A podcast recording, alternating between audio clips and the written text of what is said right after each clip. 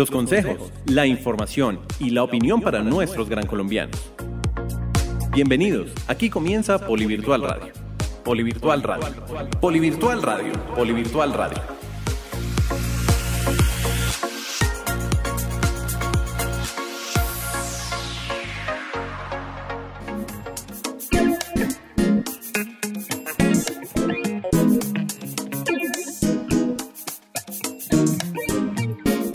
Hola, hola, bienvenidos a un programa más de Polivirtual Radio. Soy Andrés Abogal y quiero saludar a todos nuestros estudiantes virtuales, tutores, centros de servicio universitario y por supuesto a todas las personas que nos escuchan a través del campus virtual, a través de Deezer, Spotify, Google Podcast y Apple Podcast.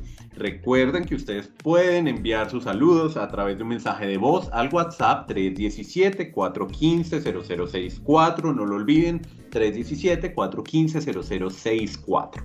Hoy les traemos un tema muy interesante y es que en muchas ocasiones es importante hablar de esas cosas o situaciones que son difíciles de manejar, entre ellas la pérdida de un familiar o de una persona cercana, frustraciones, etc. Para hablar de esto nos acompaña hoy un psicólogo, candidato a maestría en psicología clínica y de la salud, conferencista y director de la empresa JC Psicología y Bienestar y por supuesto docente del Poli, es de la casa de la sede del Poli de Medellín. Él es Julián Coecha. Julián, bienvenido a los micrófonos de Polivirtual Radio y mil gracias por aceptar nuestra invitación. Pues André, muchísimas gracias a ti por, esta invitación tan especial y sobre todo por, proponer un tema tan interesante y al que poco nos hemos acercado. Entonces, gracias por este espacio y bueno, no, encantado de ser parte de este proceso de, de llevar mensajes a, a las personas que, que, tanto lo necesitan y que nunca nos forman para ello. Así es. Y bien, Julián, quiero empezar esta charla preguntándote lo siguiente. En términos clínicos, ¿qué se considera un momento difícil o cómo podríamos definir un momento difícil? Andrés, pues en términos clínicos o nombrémoslos en términos psicológicos, un momento difícil es todo aquel momento para el cual no nos han preparado, que psíquicamente no tenemos recursos para ello y entonces nos desborda. Eh, ustedes pueden ver que muchas veces nosotros vemos situaciones que decimos, mira, ese problema que está viviendo no me parece tan grave. Y yo veo que eso es algo más sencillo, porque para esa persona ese momento representa un momento difícil. Pues simplemente porque los recursos que tiene son distintos a los tuyos. Recursos que se van adquiriendo a lo largo de la infancia, en la educación, en la relación con tus padres, en la relación con el entorno. Entonces, si tú en esa infancia, en ese desarrollo, no has adquirido los recursos para enfrentar ciertas situaciones, en el futuro son situaciones que posiblemente te van a desbordar. Los seres humanos no somos inmunes a sentir dolor o frustraciones. ¿Cómo hacemos para que este tipo de situaciones de pronto no se salgan de control? ¿Cómo las manejamos? Pues aquí el primer llamado que yo quiero hacerle a la comunidad, así muy, muy grande, es que nos permitamos pedir ayuda. Hemos crecido en una cultura que, en la que no se ha adoptado el rol del psicólogo de una manera todavía tan, tan personal y no tenemos como la cultura del psicólogo, entonces tratamos de poder todos con todo. Y siempre nos han dicho como, venga, es que usted es un berraco, es que no, no llore, los hombres no lloran, usted no tiene que sentirse así. Es más, si de pronto ustedes en algún momento vienen a Medellín y miran en los puentes de Medellín, Medellín tiene unos mensajes ahí muy motivadores, pero que a la vez pueden hacer daño en el sentido de que tú eres un berraco tú puedes con todo, pero todo es muy personal. Y de alguna manera el mensaje que se introyecta es, si algo me queda, digámoslo así, grande, mm, pues no sé qué hacer, pero ayuda no puedo pedir, porque siempre me dijeron que yo era quien tenía que ser capaz con todo lo que me rodeara. Entonces, la primera parte de cómo hacer en este tipo de situaciones para que no se salgan de control es permitirnos pedir ayuda permitirnos preguntarle a alguien, acercarnos a un psicólogo o mínimamente poder confiar en alguien para hacer esa descarga emocional que la situación conflictiva genera. Eh, una vez que de pronto te permites aceptar que puedes involucrar a otro en tus situaciones, el siguiente paso es empezar a reconocer dónde se origina. A veces nos vemos envueltos en unas situaciones desbordantes, pero y, nos generan angustia estas situaciones. Y lo más duro de una situación difícil o de un momento difícil es la angustia que vivimos, el momento por el que pasamos. Esa angustia va a empezar a desaparecer únicamente cuando tú empiezas a descubrir el origen que la genera. Tal vez vives angustiado en tu día a día y dices, estoy pasando un momento difícil porque siento que en mi relación estoy mal, por ejemplo. Estamos discutiendo mucho en mi relación, estamos pasando como unos momentos muy, muy complicados y resulta que de fondo también eh, te está yendo mal en el trabajo. Pero pues tú pones el foco en tu relación y a veces eh, donde nosotros vemos las situaciones complicadas o donde más nos sentimos eh, dolidos, no necesariamente es el origen que lo genera. Tal vez el origen es la tristeza, la rabia, la impotencia, la frustración que tienes en el trabajo porque de pronto las cosas no se te dan como quisieras y eso termina como eco eh, viviéndose en tu relación. Y consideras que el problema es de tu relación y que se te va a acabar la relación y que estás mal por ese lado y no, no y tratas de incluso, incluso de arreglar tu relación, pero no le encuentras una solución porque es que ese no es el origen. Y vivimos en esa angustia. Vivimos en la angustia, no sé qué hacer, eh, me va a quedar sin pareja. Y no, pero eso pasa porque nosotros quedamos enseguecidos. Cuando estamos viviendo una situación compleja, la angustia que la misma situación nos genera nos impide ver qué hay detrás del problema. Y ahí vamos, dando tumbos, tratando de una u otra manera de salir adelante, pero sin encontrar el origen de lo que nos está afectando. Entonces, recomendaciones, pedir ayuda y empezar a analizar de una manera más crítica ese origen, que muchas veces ese origen se llega a él a través de alguien que vea las cosas de manera más objetiva. Nosotros, en medio del problema, muchas veces no somos capaces de ver realmente lo que está pasando. Julián, bienvenido. Quería saber ¿En qué momento eh, la persona debe ir a un psicólogo? ¿En qué momento debe ir a un psiquiatra? Porque muchas veces relacionamos psiquiatría con locura y tengo entendido que no, no es así. Eh, y también pues nos golpea mucho como el ego a todos los seres humanos cuando le dicen, no es que a usted le toque ir a un psicólogo, le toca ir a un psiquiatra cómo manejar eso y cómo saber cuál es el momento adecuado y a cuál especialista buscar. Muy bien, muy bien. Me gusta mucho esa pregunta porque de alguna manera resume el imaginario que todos vivimos. ¿sí? El si el psicólogo ya pensamos que es para la gente que está realmente mal, ahora el psiquiatra no, ahí sí es que está de locura, está de manicomio, no, no, no, no me permito ir a un psiquiatra, pues ¿cómo así? Yo estoy bien. ¿Cuál es la diferencia entre los dos roles? El psiquiatra eh, es la persona que se encarga de medicar, digámoslo así, o que tiene la facultad de medicar. Cuando nosotros vivimos una situación complicada, vamos a poner el ejemplo de una depresión, ¿sí? una depresión mayor, una depresión muy fuerte. Entonces, eh, el psicólogo, a través del acompañamiento terapéutico, te puede ayudar a mejorar la situación, a que vaya saliendo de la depresión y demás. Pero hay personas que en esa depresión en la que están tienen una descompensación química. En su cerebro no se están produciendo los neurotransmisores necesarios para que tú tengas la sensación de bienestar. Llámese oxitocina, noradrenalina, ¿listo? Serotonina, dopamina, neurotransmisores, sustancias químicas en el cerebro que nosotros de manera eh, habitual eh, generamos, ¿cierto? La persona que está en ese estado depresivo mayor, tan fuerte, por el mismo estado en el que está, no los genera. Entonces solamente con el acompañamiento de un psicólogo, que es quien te acompaña terapéuticamente, no es suficiente. Necesitamos que entonces el psiquiatra, que, que es quien tiene la facultad de medicar, te pueda recetar algún medicamento que nos ayude a compensar esos niveles químicos en tu cerebro. Ahí es donde viene entonces, por ejemplo, el antidepresivo. El antidepresivo te genera una sensación de bienestar. Pero es que el error está cuando bueno, voy al psiquiatra, me da un antidepresivo, me siento mejor, ya quedó solucionado. No, es un error. El antidepresivo, listo, reguló la química de tu cerebro, pero los problemas que te llevaron a la depresión siguen estando ahí. Entonces tenemos que ir también donde el psicólogo para hacer el acompañamiento. Es decir, psicología y psiquiatría trabajan de la mano. El psiquiatra nos ayuda a compensar químicamente el cerebro y el psicólogo nos ayuda a través del acompañamiento terapéutico a solucionar los conflictos y los problemas que nos llevaron al estado depresivo. Esa es la diferencia. Entonces, eh, cuando nosotros, nosotros en realidad no somos quienes escogemos dónde ir, o no deberíamos escoger. Si por ejemplo tú vas a la EPS, pues la EPS, el médico general es quien te remite, según el estado de la valoración que puede hacer. Te remite al psicólogo inicialmente, o tú vas y buscas en la calle de pronto un psicólogo inicialmente. Y es el psicólogo quien percibiendo la situación en la que estás decide que pueda, puede necesitarse un acompañamiento farmacológico a través de psiquiatría y te remite al. ¿De acuerdo? Entonces es como la, la gran diferencia. Eh, no es para los locos, algo que se ha venido cambiando mucho en esa mentalidad, es que el psicólogo, tú puedes estar bien, pero puedes ir al psicólogo precisamente para hacer una mejor versión de ti, para poder encontrar cuáles son tus límites, para poder encontrar dónde puedes potenciar tu vida. Para eso también sirve el psicólogo.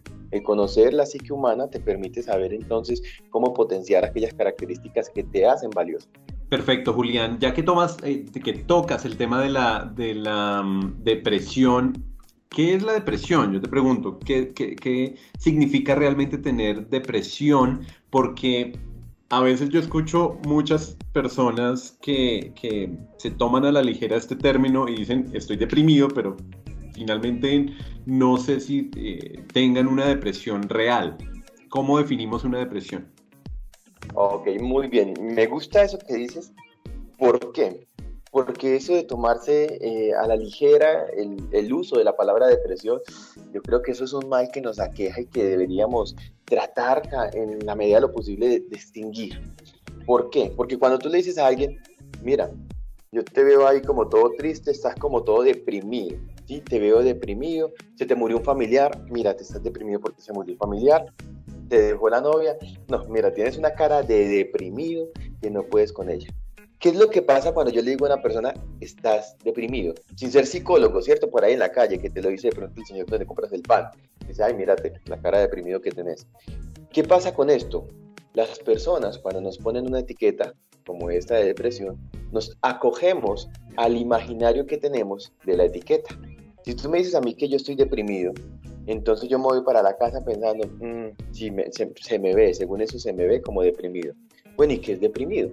Tal vez entonces tú piensas, bueno, yo he escuchado que la gente deprimida no come. Ay, es verdad, yo no tengo como ganas de, comer nada, como que no, sí, como que no quiero nada. ok. También de pronto entonces te, has dado cuenta que dicen que las personas deprimidas son personas que se encierran mucho en casa. Y entonces dices, pues, pues la verdad, sí, como que no tengo ganas de salir. Como que qué pereza la gente, ¿no? Como que no quiero. También dicen por ahí que las personas deprimidas son personas que lloran mucho, que están muy melancólicas y que viven como en esa nostalgia. Y entonces, en función de si sí, voy a poner una película porque si mi estado sí es como muy, muy triste y no, pues aquí con esto lloro. Entonces, el problema que se presenta acá es que las personas empiezan a vivir a través de una etiqueta que se les impone, pero empiezan a vivir desde el imaginario que tienen sobre la etiqueta que se les puso. Si dijeron que tengo depresión, empiezo a vivir a través del imaginario de lo que considero que es depresión. Y eso es un error grave, porque personas que de pronto no están deprimidas, solamente están viviendo una tristeza, un duelo por la pérdida de un familiar, un duelo porque la pareja los dejó, son personas que terminan después teniendo comportamientos y actitudes que psíquicamente los van llevando a ese estado depresivo que, que como origen no era eso que como origen simplemente era una tristeza que estaban viviendo y es normal. Entonces, en esos términos, cuando decimos qué es la depresión, la depresión es algo muy serio. Nosotros no podemos irle diciendo a la gente que tiene depresión. ¿Por qué? La depresión en el DSM-5, que es el Manual Diagnóstico y Estadístico de las Enfermedades Mentales, nombra la depresión como un trastorno. Un trastorno que tiene varias digamos así, varios niveles de intensidad, el peor o el más grave, digamos, sería depresión mayor, en el que la persona cursa muchas sintomatologías, anedonia y es de pronto esa dificultad por animarse a hacer las cosas que le gustaba hacer antes, un llanto excesivo, unas ganas de no hacer nada, ¿listo? Una cantidad de criterios diagnósticos que se presentan en la persona y que para poder ser diagnosticados, porque tal vez tú puedes amanecer hoy sin ganas de hacer nada, tal vez entonces también estás llorando, tal vez se, se murió un familiar y entonces estás demasiado triste. Listo, tú puedes cursar lo que dice el DSM-5, ahí están los criterios diagnósticos, pero se dice que para poder nombrar la depresión, tienes que estar cursando o haber cursado estos síntomas durante mínimo seis meses. Es decir, seis meses con un llanto excesivo, seis meses con una situación así de compleja, no es dos días, no es una semana llorando, son seis meses. ¿Por qué? Porque estamos hablando de un trastorno que requiere una prolongación en el tiempo. Entonces la depresión, siendo algo tan severo, lo, lo, peor que podemos hacer es decirle a alguien que tiene depresión, si nosotros no somos psicólogos y si no les hemos hecho un diagnóstico, porque la persona se va a terminar apropiando de esa etiqueta y va a vivir en función a lo que imagina de ella. Eh, con respecto, profe, a lo que nos cuenta y, de la manera en la que nos ilustra en términos de la depresión, mmm, tengo una pregunta asociada a los niños. Digamos que para los adolescentes o para las personas que ya entran eh, en su etapa de adultez, es un poco más, eh, digamos, fácil, no en el sentido del tratamiento ni del reconocimiento, porque sé que esto lleva su proceso, eh, pero sí eh, de alguna manera es un poco más fácil de verbalizarlo. Y entonces me crea un poco la duda y le quería trasladar la inquietud a cómo se puede un poco reconocer cuando los niños que no son tan conscientes de sus emociones pueden estar viviendo episodios de, de no sé, como de tristeza o de frustración o de desaliento, desánimo, un poco para que nos pueda contar ese proceso, cómo ocurre en ellos. Qué, pregunta tan bonita. Mira que a mí, a mí, me encanta todo el tema de la infancia porque eh, siento que todo se gesta allí. ¿Qué pasa con los niños? ¿Qué pasa con los niños? Los niños, así como muy bien tú dices, nosotros tenemos la capacidad de verbalizar, que lo que, lo que estabas diciendo de fondo, o lo que se da teóricamente de fondo, es que nosotros tenemos la capacidad de pensar, ¿sí? de analizar nuestros conflictos de manera interna, y entonces cuando nos lo permitimos, los verbalizamos y salen, ¿cierto?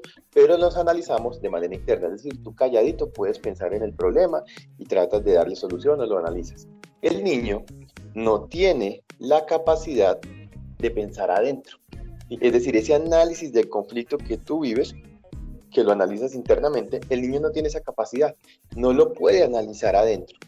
Entonces, cuando el niño está viviendo cualquier situación que le genera malestar, él no es capaz de pensar y, decir, ay, esto me, me, genera conflicto, sí, esto me angustia. No, él no tiene esa capacidad. ¿Qué hace el niño?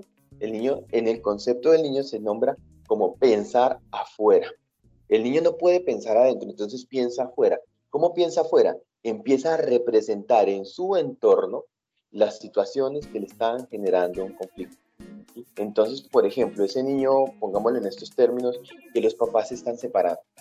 Los papás en la casa de pronto discuten delante del niño y los papás piensan, no, el niño está muy pequeño, él no entiende que es que usted me puso los cachos, que es que yo usted lo quiero, lo odio, lo quiero echar de la casa, ay no, no discuta delante del niño, no, el niño no entiende, no me importa, venga a ver, y entonces discuten ahí. El niño, sí, obviamente, no comprende los conceptos de lo que allí se está moviendo, pero él sí siente las emociones que se generan en el hogar. El niño se va, por ejemplo, al colegio y en el colegio no es capaz de verbalizar un conflicto interno. Uy, no, mis papás se están separando, eso en la casa está todo grave porque allá pelean, rompen las cosas. No, no, no, profesora, mire qué malestar vivo. Él no es capaz de hacer eso. Él se va con su conflicto en términos emocionales, la angustia que sintió, el miedo, la rabia, la impotencia, todo ello dentro sin poderlo gestionar. ¿Y qué va a hacer el niño? ¿Qué va a hacer su psiquismo para salir de ese conflicto? Lo va a representar afuera. Y entonces va a empezar a jugar de pronto de manera muy hostil. Entonces vemos a ese niño que de pronto no tenía esas actitudes y empieza a jugar con los compañeritos y les agrede, les hace daño. Coge unos juguetes y de pronto los rompe, los daña, le, lo ponen a hacer un dibujo y de pronto el dibujo es demasiado agresivo, las líneas son muy fuertes, entonces, la forma en la que podemos identificar cualquier situación que pasa en el niño es viendo cómo ese niño se está relacionando con su entorno. En esa forma de vincularse, en esa forma de representar afuera, nos está mostrando cuál es el conflicto que está viviendo dentro. Él no lo puede resolver dentro, lo lleva afuera y a través de la afuera es que lo identificamos. Julián, una pregunta, eh, pues que a mí me, no me atormenta, pero sí me hace dudar muchas veces sobre el qué hacer y cómo proceder. Cuando tenemos a alguien que nos rodea que está pasando por una situación compleja, puede tener un familiar muy enfermo, puede estar en un problema sentimental, bueno, X o Y razones que pueden pasar. ¿En qué momento qué punto, eh, qué puntos debo identificar yo para decir, creo que esta persona ya necesita que busquemos un acompañamiento profesional? Porque hay depresiones que muy, uno bien sabe que las abuelas son, no, mi hija, eso, eso se le pasa, eso no sé qué, pero también sí considero que eh, la ayuda profesional siempre será muy necesaria, pero en qué momento debe uno decirle a esta persona, ven, vamos, busquemos a alguien que nos ayude para poder eh, buscar las formas de resolver esto. Linita, mira, me encanta. ¿Por qué? Y, mira que te, lo voy a responder desde un imaginario que a veces uno tiene como psicólogo. Uno a veces cuando empieza entonces a estudiar psicología dice, venga, si yo ya sé qué es, por ejemplo, un TOC, te lo voy a poner con este ejemplo, eh, el TOC es un trastorno obsesivo compulsivo, en el que de pronto la persona se baja del vehículo y necesita revisar cinco veces las puertas del carro que quedaron bien cerradas. Y entonces le da cinco vueltas al carro revisando las puertas. ¿Listo? Trastorno obsesivo compulsivo. Él no se puede ir tranquilo si no revisa cinco veces las puertas de su vehículo. Y se va. Entonces, cuando uno empieza a estudiar psicología, uno dice, ay, pues si yo ya sé que eso es un TOC, pues venga a ver, yo voy y lo ayudo. Y señor, venga, usted que le está dando cinco vueltas al carro todas las mañanas, yo lo veo ahí cuando llega, eh, venga, yo le ayudo con ese TOC, venga, yo le ayudo con eso para que se quite eso de encima el Señor que va a decir, ¿por qué? Porque, porque vienes tú a decirme que me tienes que quitar algo. Yo no necesito que se me quite esto. Porque lo importante acá es que ese TOC, digámoslo así, puede ser tratado número uno cuando la persona desea que sea tratado. ¿Listo? Cuando la persona es quien busca ayuda. Y la persona generalmente va a buscar ayuda cuando el síntoma, cuando lo que está viviendo, cuando el conflicto le genera problema o malestar para sí mismo o en su relación con los demás. Cuando hay una situación que genera un conflicto en la relación con los demás, a veces la misma persona viene a buscar ayuda o su entorno es quien trata de buscar ayuda para él, porque está viendo un conflicto en sus relaciones. O para sí mismo. De pronto la persona dice, mira, no me siento bien dándole cinco vueltas al carro, me da vergüenza porque donde parqueo ya la gente se burla de mí, la gente se ríe, de, ay, vean ese loco como le da cinco vueltas al carro, doctor, venga, quiero que trabaje conmigo, que me ayude porque eh, siento vergüenza con esta situación que vivo. O, doctor, quiero que me ayude porque estoy perdiendo a mi familia, porque a mi familia le da vergüenza cuando se baja del carro y yo le doy cinco vueltas al carro, pero no lo puedo evitar, doctor. Entonces, frente a la pregunta que tú haces, nosotros vemos a las personas y decimos, sí, yo, yo siento que necesita ayuda. Factor importante, número uno, que la persona también perciba eso, también sienta la necesidad de buscar algo.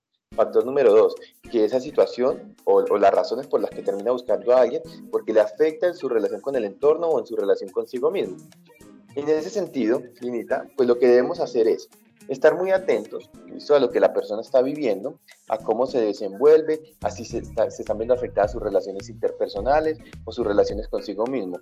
¿Por qué? Porque puede que el factor número uno, que es que la persona quiera, mm, no sea tan fácil de que la persona llegue a él. Entonces nosotros a través de la sensibilización le vamos a mostrar a la persona, mira, tú estás teniendo unas actitudes que te están generando conflictos con la familia vas a terminar perdiendo tu familia, ya te hablas cada vez con menos, esto te está generando malestar, porque no te permites buscar ayuda, que no vayas a terminar de pronto peleando con todos, discutiendo con todos, perdiendo a tu esposa, perdiendo tu hogar, por simplemente una situación que, que tal vez se puede resolver hablando, ¿sí? Podemos ir donde un psicólogo, yo conozco uno. O dos, mira, cada vez te veo a ti mismo más conflictuado, cada vez te veo a ti mismo más triste, más ensimismado, yo creo que hay formas eh, en las que tú puedes encontrar una solución distinta para que no vivas ahí recreado en ese mismo conflicto.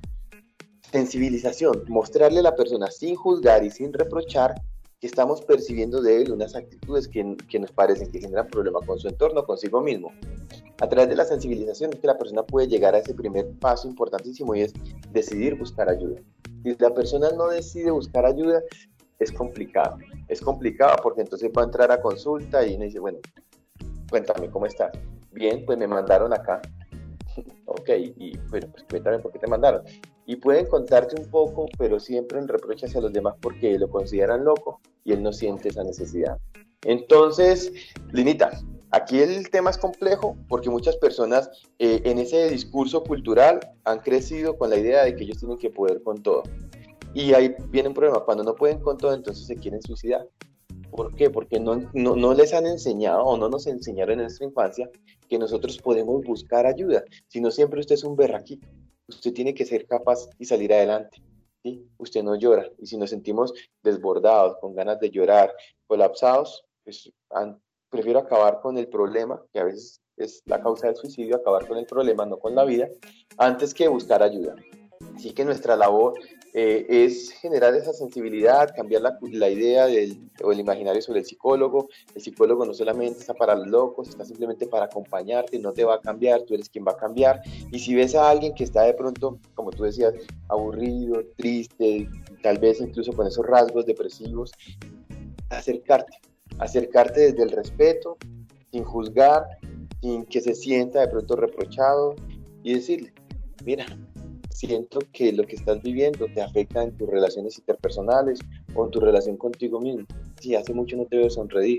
Conozco, sí, conozco un amigo que es psicólogo, una amiga que es psicóloga, y me ha dicho que estas cosas, así simplemente hablándolas, uno puede empezar a caer en cuenta de ellas y empezar a cambiar las cosas. Y de pronto que de ahí la persona pueda sentir el deseo y pues, pues de pronto, miremos a ver qué. Y se acerca. Pero si uno lo, reprocha, mire, parece un loco como se comporta, necesitas como psicólogo, psiquiatra, no, no, no, pues más lo vamos a distanciar.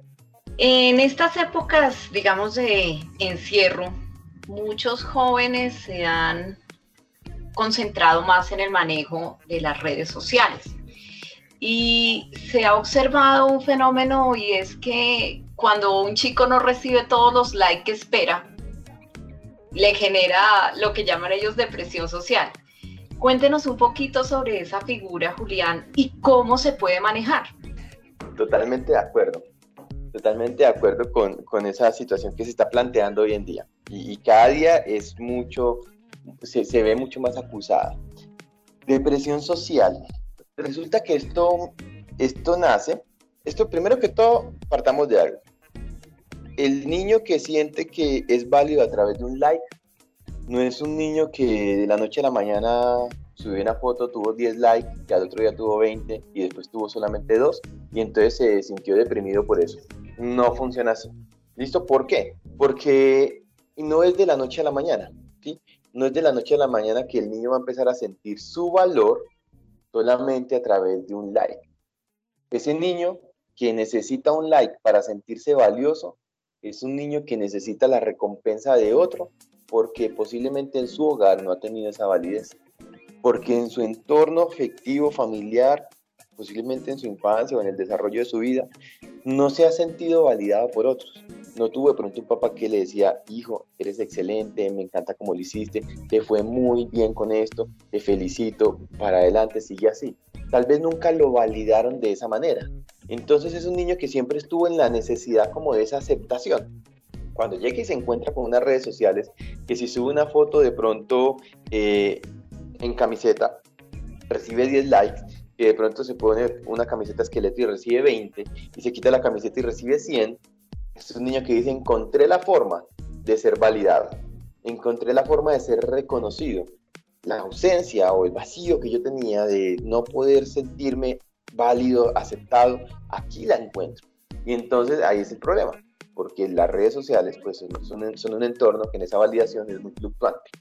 Es muy fluctuante y entonces el niño cuando yo no se siente recompensado, así mismo como no se sentía validado, por ejemplo, en esa primera infancia, posiblemente tampoco cuenta con recursos para tolerar la frustración.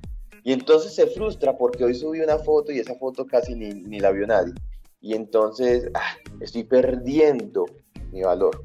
Estoy perdiendo seguidores, estoy perdiendo like, pero la, traducción de eso es, empiezo a no ser nadie otra vez y no me gusta, porque antes no era nadie, ahora otro me reconoce. En cambio, el niño que de pronto ha crecido en un entorno seguro, estable, afectivamente cobijado, es un niño que se siente válido por sí mismo, sabe y se da cuenta que, que él mismo tiene un gran valor por lo que es, por sus habilidades, por sus destrezas. Entonces, el hecho de que le guste o no un like no va a llevar a que ese niño se mida a través de un like. ¿Listo? Ok, me fue bien, saqué unas fotos, qué chévere, tuve unos seguidores, pero yo soy mucho más que eso. Y, hoy no, hoy, no tuve seguidores, hoy no tuve likes. Listo, está bien, a la gente qué le pasó. Pero él no, no, se vale o no, no siente que vale a través de un like porque tiene mucho más dentro. Entonces lo que hay que hacer es, en, esa, en ese aspecto, es generar cada vez más y más conciencia de que nuestros hijos, para, para que sean niños seguros, para que sean niños emocionalmente estables, tienen que tener padres que estén presentes, personas eh, a su cargo, si de pronto no son los papás, son los tutores, que estén presentes reconociéndoles que ellos son valiosos por sus propias cualidades, que ellos valen por lo que ellos mismos se den cuenta que tienen, no por lo que otro diga que ellos son. Y ahí es donde viene como la crítica a, a la cultura de pronto, en la que cuando uno se compra, por ejemplo, una, un perrito hoy en día, ustedes ven que la gente compra, compra un perrito, personas compran un perrito, y se bajan un manual de instrucciones del perrito, cómo come el perrito, a qué hora come el perrito, cómo lo baño, qué champú le echo, cuáles son las vacunas. Un manual de instrucciones que le enseña a uno cómo acompañar el crecimiento de ese perrito. Y la gente tiene un hijo y dice, no, pues ya crecerá en la casa. A mi papá nunca le enseñaron, y véame, aquí estoy. Me daban con el cable de la plancha y aquí estoy, mira bien, educado y profesional y, vas a perpetuar la violencia, le vas a dar también a tu hijo con el cable de la plancha porque sientes que tú estás bien educado. ¿Por qué no te bajas también un manual de instrucciones de cómo crece un niño? De cómo aprende, de cómo introyecta la norma para que no le tengas que dar con el cable de la plancha. Entonces ahí sí es una invitación, no quiero que suene tanto a regaño, pero sí es una invitación para los papás a que por favor estén mucho más cercanos de todo el contenido que puedan tener para conocer a sus hijos y a través de eso poder criar niños sanos y después el día de mañana no tener que reparar adultos rotos. Otra de las situaciones difíciles de un ser humano es la pérdida de un ser querido. ¿Cómo sobrellevar este tipo de situación? La pérdida de un ser querido. Bueno, aquí lo primero que debemos comprender, número uno, todas las personas vivimos los procesos de manera distinta. Y esto es un error pensar como, a mí se me murió un familiar y yo a los dos meses ya estaba bien y tú llevas cinco meses y sigues vistiéndote de luto, te sigo viendo triste, no quieres salir. No, no, no, pero ¿qué es lo que te pasa? Entonces, es, el, juzgar desde ahí es el primer error. Todos tenemos tiempos diferentes para vivir ese duelo. El número uno, somos diferentes, vivimos el proceso de manera diferente. Número dos, cuando una persona pierde un ser querido, va a vivir un duelo. Un duelo se traduce en cinco fases cinco momentos que esa persona vive ante la pérdida de un familiar. Rápidamente, las cinco fases del duelo son, número uno, la negación. Y las voy a contar para que las podamos reconocer, sepamos dónde estamos y podamos a partir de ahí entonces eh, ir creciendo. Entonces, la primera fase es la negación. Ustedes pueden ver que uno llega y le dice al familiar, o me dicen a mí, ay, mira, ¿cómo te parece que acabo de morir tu tía? Lo primero que yo voy a decir es, no, pero ¿cómo así que murió? No, no puede ser. Sí, acabó de morir. No, no, no, pero si yo quedé con ella para almorzar. Pues sí, quedaste para almorzar, pero no va a venir porque acabó de morir. ¿sí? Y entonces lo primero que uno hace es negarse. La negación, ¿listo? Lo que busca en efectos psíquicos es amortiguar el impacto de esa noticia tan fuerte. Hay personas que viven la negación durante un tiempo más prolongado, no aceptan, se viven negándose de que esa persona falta, ¿listo? Y viven a través de eso. Momento número dos, Ojo que estos momentos no necesariamente se viven en orden. Hay personas que los pueden vivir en desorden. Momento número dos, después de la negación, viene la rabia. La rabia donde usted entonces va a empezar a buscar un culpable. Pero ¿quién fue? ¿Quién fue el culpable de que mi tía muriera? No es que hubo un accidente de tránsito. Ah, fijo, esa gente iba borracha. No, no, no. Donde los vea yo también, entonces los, los mato también. ¿Sí? Hay una rabia intensa donde muchas veces tratamos de, de encontrar un culpable para depositar esa rabia y vemos personas que están en sus procesos de duelo enseguecidos, con rabia, con una frustración ahí, una impotencia que uno les habla y están enfadados. Ay, hagamos esto, ay, no me digan nada, no me molesten. Porque viven rabia y tratan de buscar un culpable. Y entonces, incluso entre la misma familia, ay, ¿y usted qué hace aquí en el velorio? Si usted nunca le habló, si usted nunca venía, aquí ahora sí se viene a aparecer, seguro a buscar la herencia. Rabia, rabia contenida por el mismo duelo que está viviendo. Tercer momento que también se vive, tristeza. De pronto incluso ustedes lo van a ver cuando dicen negación, rabia y nombran como depresión. No, no, no es depresión. La depresión ya vemos que es algo más fuerte. Es una tristeza que se vive.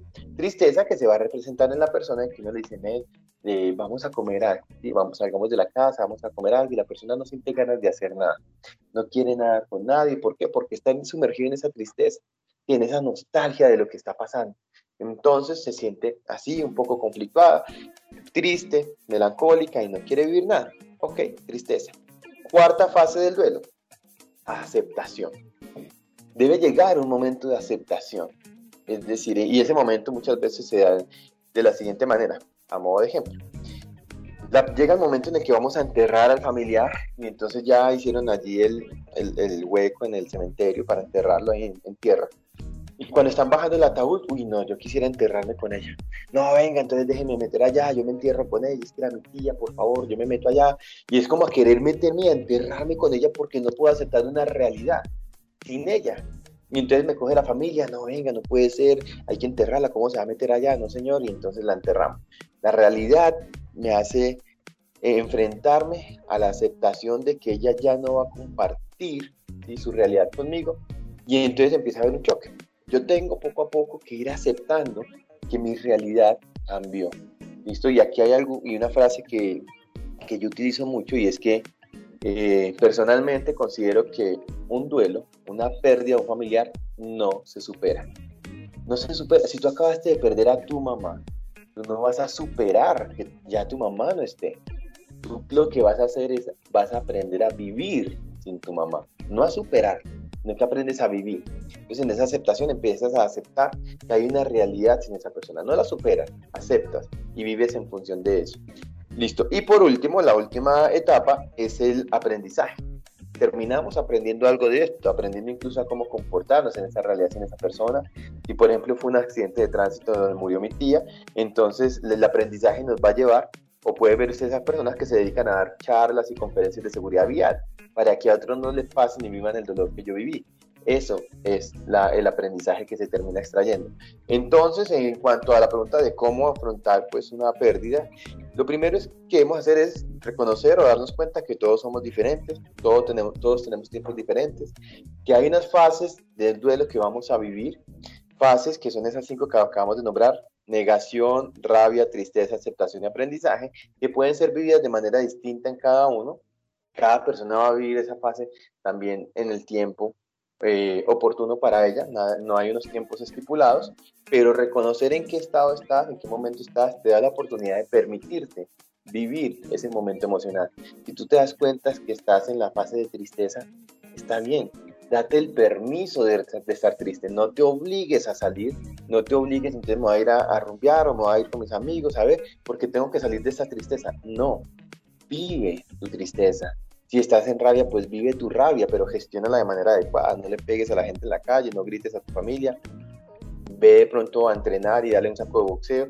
Busca un lugar donde descargar tu rabia, que no altere tus relaciones aprende a aceptar poco a poco que no vas a superar nunca la pérdida de alguien, sino que necesitas aprender a vivir sin esa persona. Y así, poco a poco, cuando uno va siendo consciente, como les decía al comienzo, el reconocer el origen de lo que vivo y conocer y ser consciente de lo que me está pasando, baja los niveles de angustia y me permite transitar por ese duelo de una manera mucho más fácil.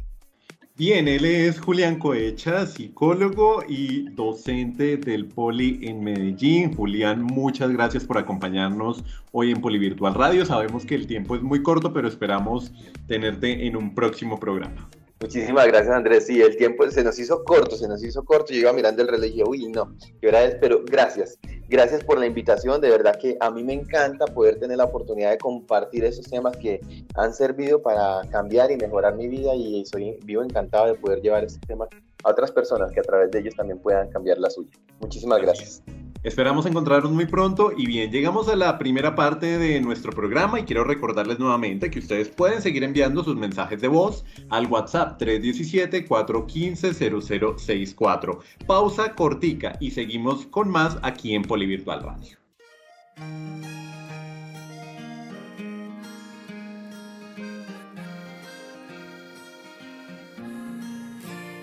Aquí naciste ya que aprendiste a valorar lo que es tuyo, es un orgullo.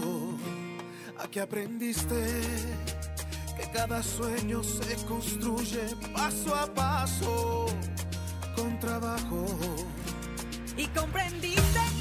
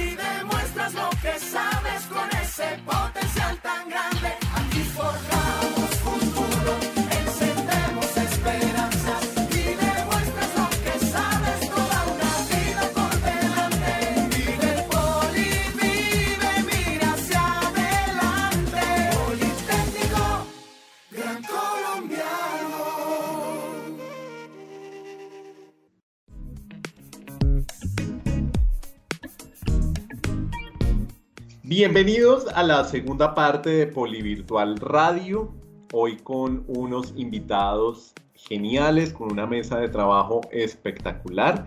Eh, antes de comenzar con las secciones, quiero recordarles que ustedes también nos pueden escuchar en el campus virtual y en todas las plataformas de streaming como Deezer, Spotify, Apple Podcast y Google Podcast. Hoy la primera invitada de la mesa de trabajo es Julie Pérez, profesional de empleabilidad. Julie, bienvenida. ¿Y de qué vamos a hablar hoy? Hola Andrés, buenos, buenos días para todos, ¿cómo están? Mis compañeros de la mesa del trabajo. Bueno, hoy les quiero contar, los quiero invitar a que participen de los simulacros, simulacros de entrevista que estamos realizando desde el Centro de Orientación Laboral. Estos simulacros están orientados a identificar aquellas habilidades que tenemos que fortalecer o reforzar cuando estamos buscando o haciendo un proceso de entrevista de trabajo. Adicional, también tendrán la posibilidad de exponerse a situaciones reales que pueden presentarse en estos procesos de selección. Recuerden que estas solicitudes las pueden hacer a través de nuestro correo empleabilidad.poligram.edu.co. También quiero recordarles que contamos con un portal de ofertas laborales donde podrán encontrar vacantes tanto para estudiantes y graduados que nuestras empresas aliadas tienen para ustedes ingresando a la URL ofertaslaborales.poligram.edu.co. También desde el área de graduados queremos invitar a nuestros graduados de Contaduría Pública el próximo 26 de noviembre a una charla de formación con un invitado que tenemos desde España. Esta semana estaremos haciendo el envío de la comunicación a los correos electrónicos y también lo estaremos publicando en nuestras redes sociales de graduados. Les recuerdo que estas redes nos pueden encontrar en Facebook como eh, Graduados Poli, con G mayúscula y P mayúscula, todo pegadito, y en LinkedIn como Politécnico Gran Colombiano. Allí estaremos reforzando esta invitación para que se puedan inscribir y participar de esas actividades que también tiene la Oficina de Graduados y el área de empleabilidad para ustedes. Gracias. Bien, Julie, muchísimas gracias por esa buena información y ahora recibimos a nuestra jefe de Bienestar Sin Fronteras, Lina Vanessa González, con toda la información y la buena información de Bienestar Universitario. Bienvenida, Lina, y de qué vamos a hablar hoy. Muchísimas gracias Andrés. Hoy tengo dos invitaciones muy especiales para nuestros estudiantes de virtual, en especial para nuestros nuevos oyentes que de pronto no nos han escuchado hablar de estos temas de bienestar. Eh, tenemos nuestra última fase de las clases de bienestar universitario. Como sabemos, todas las clases se están ofertando de forma virtual en este momento. Clases a través de Teams, pueden acceder a yoga, al gimnasio, rumba aeróbica, clases de guitarra, de canto, de coro. O sea, no se imaginan eh, la cantidad de programas que tenemos disponibles para ustedes. Lo único que tienen que hacer es consultar los horarios y el link de, ingreso en la página del poli, poli.edu.co slash bienestar. Esto para que aprovechemos porque estos cursos van hasta el 30 de noviembre. Entonces aprovechemos y saquémosle el jugo al máximo a nuestros profes de cultura y de deporte. También en, nuestra, en esta misma página vamos a encontrar nuestra línea 018-180-779. Somos muy reiterativos con esto, pero es muy importante esta línea porque aquí cualquier estudiante, sin importar dónde se encuentre, puede reportar sus síntomas respiratorios.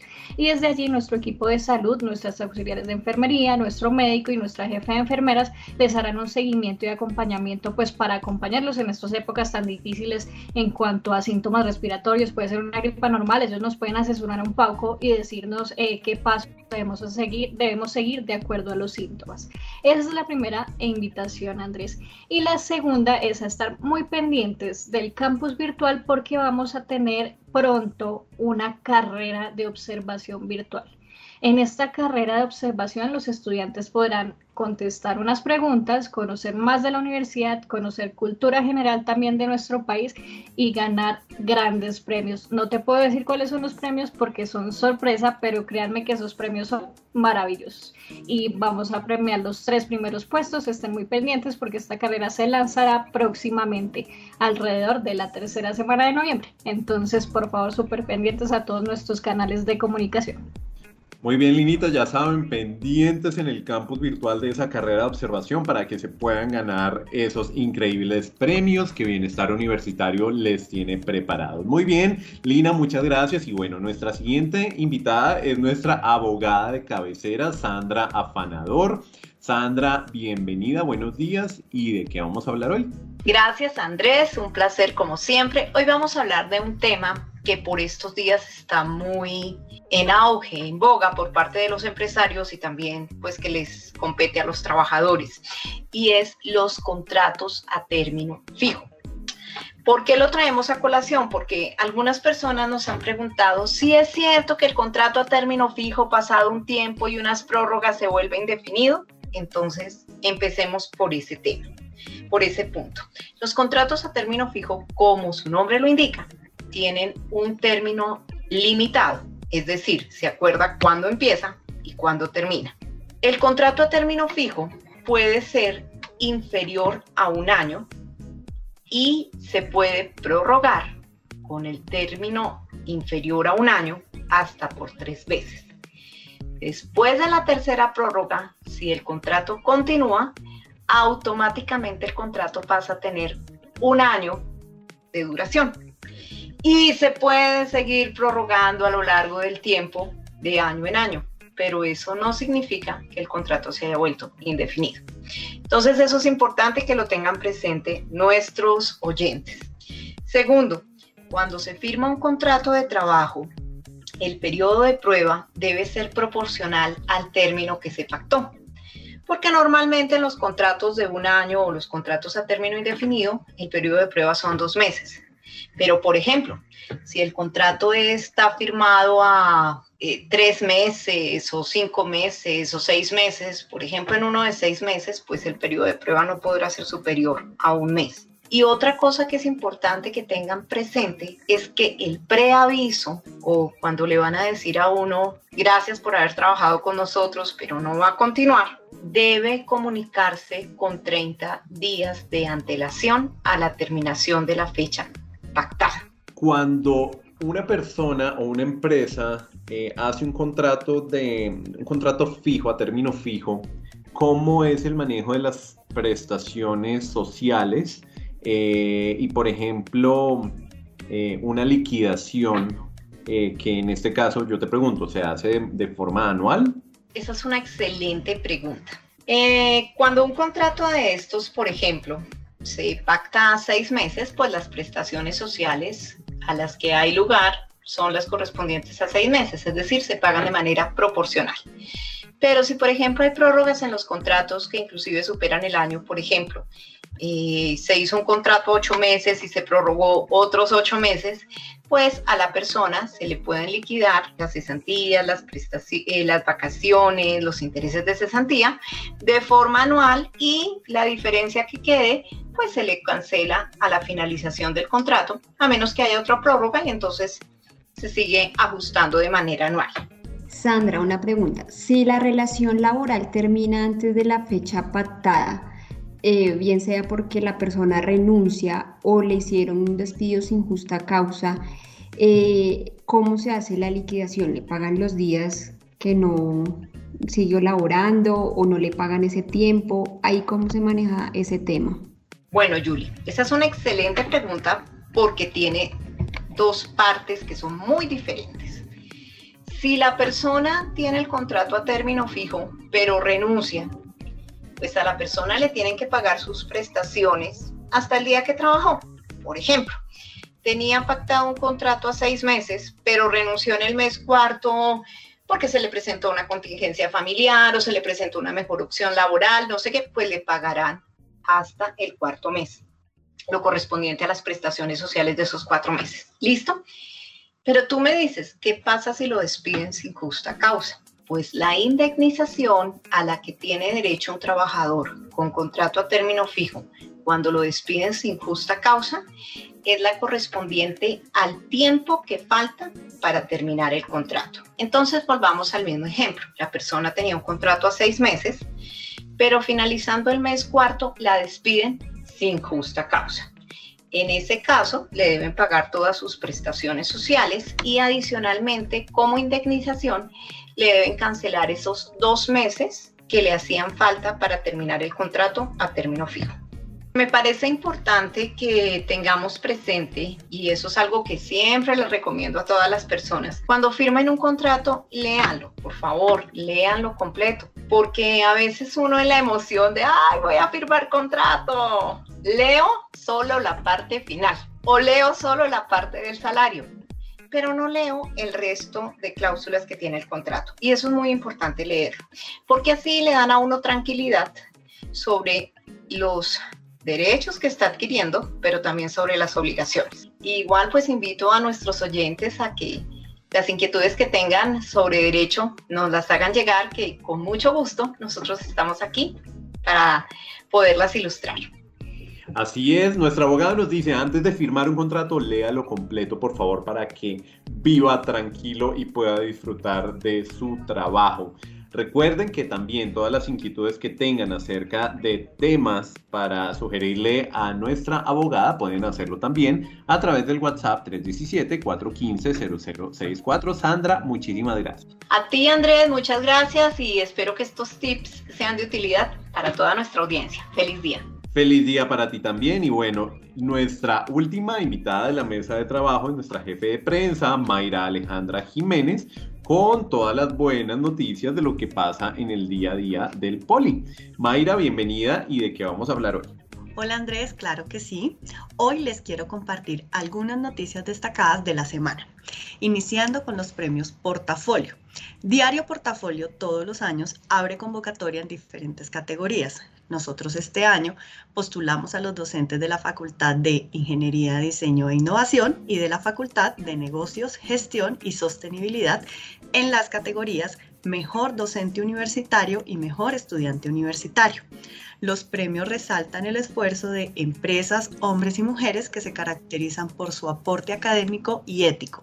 Por lo anterior, es un gusto compartirles que en la categoría Mejor Docente Universitario los nominados son Andrés Cárdenas Polanía, Víctor Godoy López, Sebastián Chacón Marín, Mauricio Martínez Contreras, Iván Orlando Cabeza, Iván Francisco Tunjano, Claudia Milena Pico, Carmelina Cárdenas y Andrés Amodio.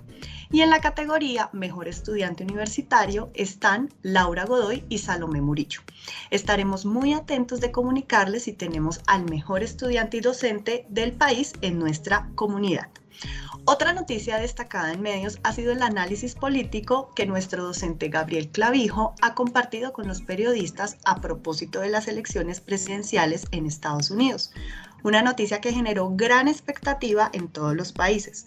Nuestros docentes, además de compartir su conocimiento con los estudiantes, apoyan como fuentes de información los contenidos periodísticos de los diferentes medios. Algunos de los que nos han consultado para solicitarnos un análisis han sido La República, Cable Noticias y Canal Capital. Y para cerrar esta sección de El Polies Noticia, los invito a consultar nuestro blog en www.eltiempo.com denominado Voces de la Academia, un espacio de opinión pensado para abordar temas de interés general. Los invito a leer el escrito del docente Manuel Bernal, tutor del programa de Economía de la Escuela de Negocios, quien para esta oportunidad nos comparte un escrito acerca de la reactivación económica. Con esta información concluimos esperando que estas noticias hayan sido del interés de todos.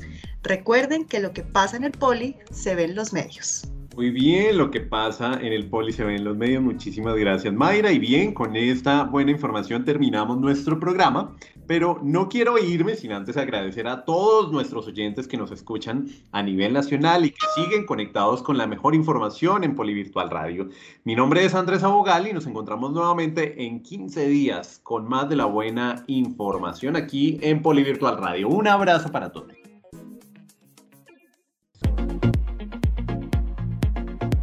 Gracias por escuchar Polivirtual Radio. Una producción de Poliradio. Emisora por internet del Politécnico Gran Colombiano.